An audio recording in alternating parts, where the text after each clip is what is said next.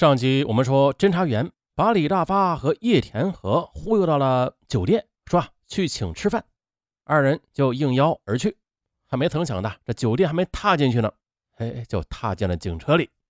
啊，上集就说到这儿，咱们接着说。山路崎岖，专案民警把李大发和叶田和带回盖州市公安局的刑警大队时，已经是十八日下午三点多钟了。审讯室里，李大发呆坐着。一言不发，请回答问题。陈忠副局长声色俱厉，咄咄逼人。我不知道你们为什么抓我啊？那回答你们什么问题啊？哼，还狡辩。李大发，你什么受到的危害？陈忠开门见山，一针见血。可是李大发却摇着大脑袋，顽固地说：“呃，我我没有到过威海，我什么也不知道，我什么也没有做过。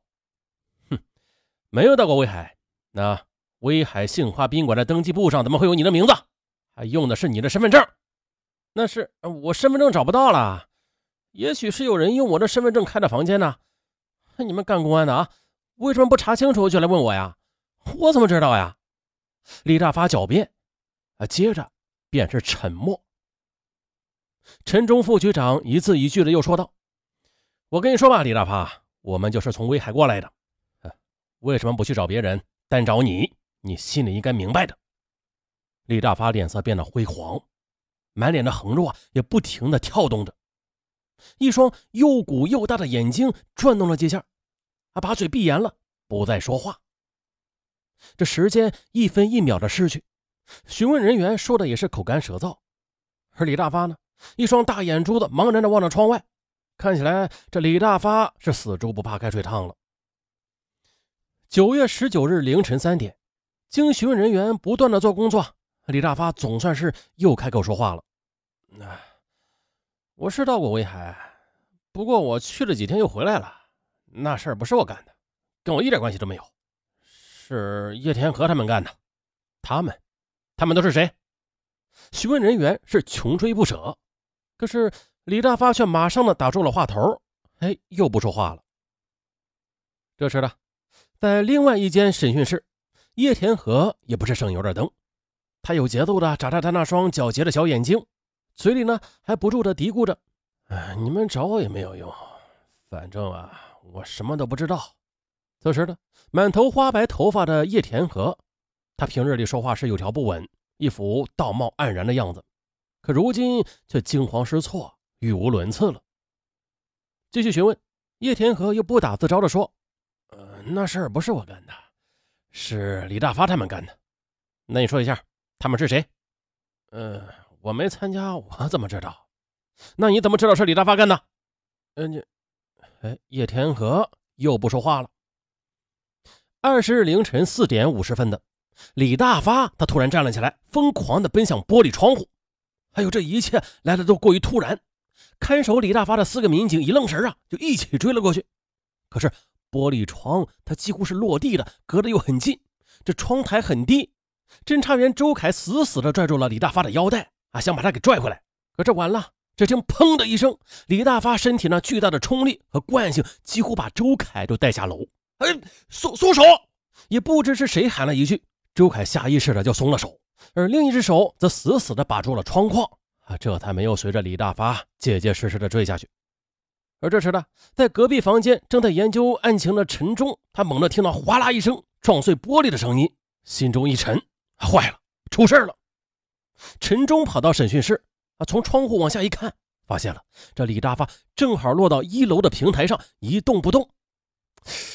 哎呀，陈忠头脑中闪出的第一个念头就是完了，这线索断了。李大发一死，他的同伙就会听到动静了啊，然后带着赃物逃跑。原来的方案。也会全部的泡汤。在场的专案人员的心呢，都提到了嗓子眼儿啊！呆望着一动不动的李大发，这可是五楼啊！就这样嗖的下去，啪叽，哎，肯定是没救了。哎，可是啊，这奇迹它就出现了。而只见李大发的腿颤抖了一下，哎，李大发的腿动了，哎哎，他没有死！有人喊道：“哎呦，这人还没有死呢！哎，快快！”马上送医院抢救！陈忠副局长大声喊道：“这心里又有了几分希望。”于是盖州警方马上联系了消防车来救人。新建叶大队长和侦查员刘忠成腰上啊系着绳子啊，把李大发从一楼的平台上抬下来，然后又送到了医院抢救。这时候呢，陈忠诚恳地对医生说：“大夫，你们一定要竭尽全力的抢救他的生命啊，他不能死。”半个小时之后，医生出来了。啊，我们呢给他做了个全面的检查。除了胳膊被玻璃划伤之外，其他都完好无损的。这骨头也没有断，五脏六腑也没有事儿。在医生的抢救下，李大发已经苏醒过来了。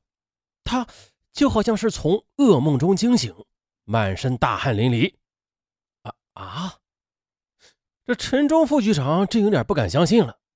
一个人从五楼摔下去，一点事都没有，骨头没有断，啊，就就就皮外伤，这太不可思议了吧！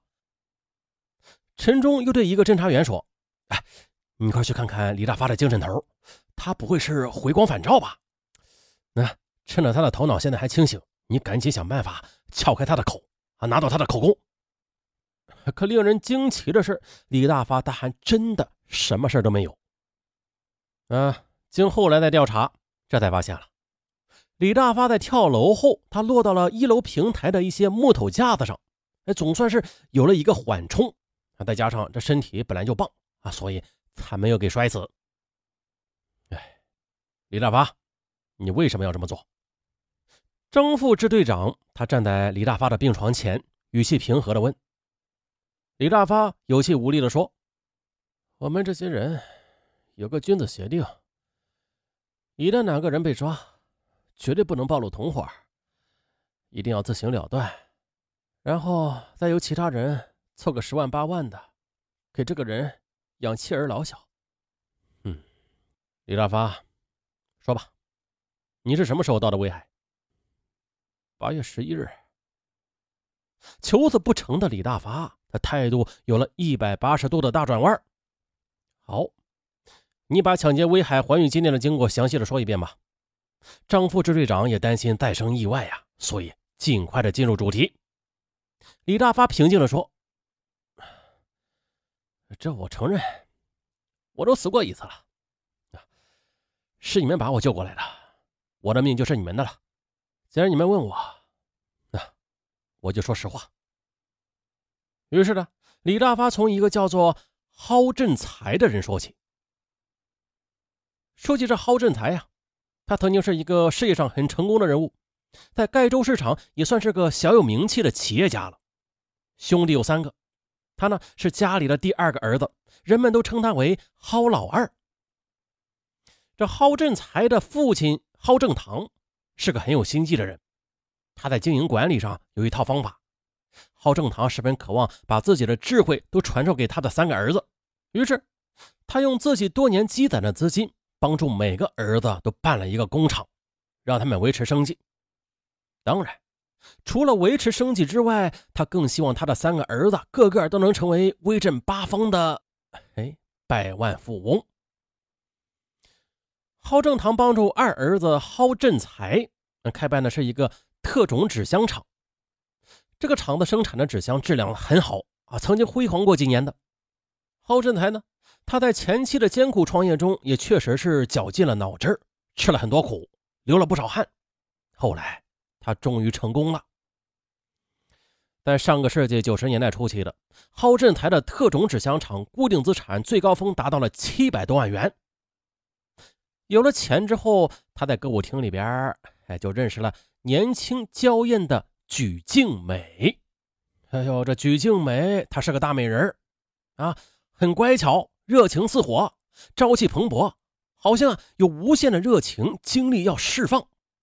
而和举静美在一起，这蒿振才也是感到格外的激动。蒿振才就是在举静美家的邻村找了一间民房，和举静美同居了。可谁能想呢？不久之后呢，蒿振才又迷上了赌博。他常常拿着装满钞票的密码箱啊，前往秘密地点和赌友们玩个通宵达旦。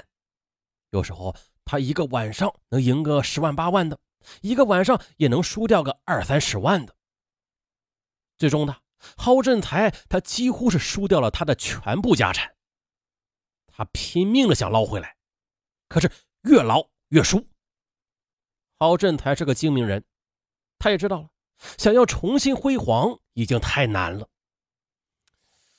哎呀，冥思苦想，得出一个结论，就是他想要拥有更多的钱，那只有铤而走险了。哎呀，这起案子有点长，嗯，还得几集才能说完。好了，咱们下回再说。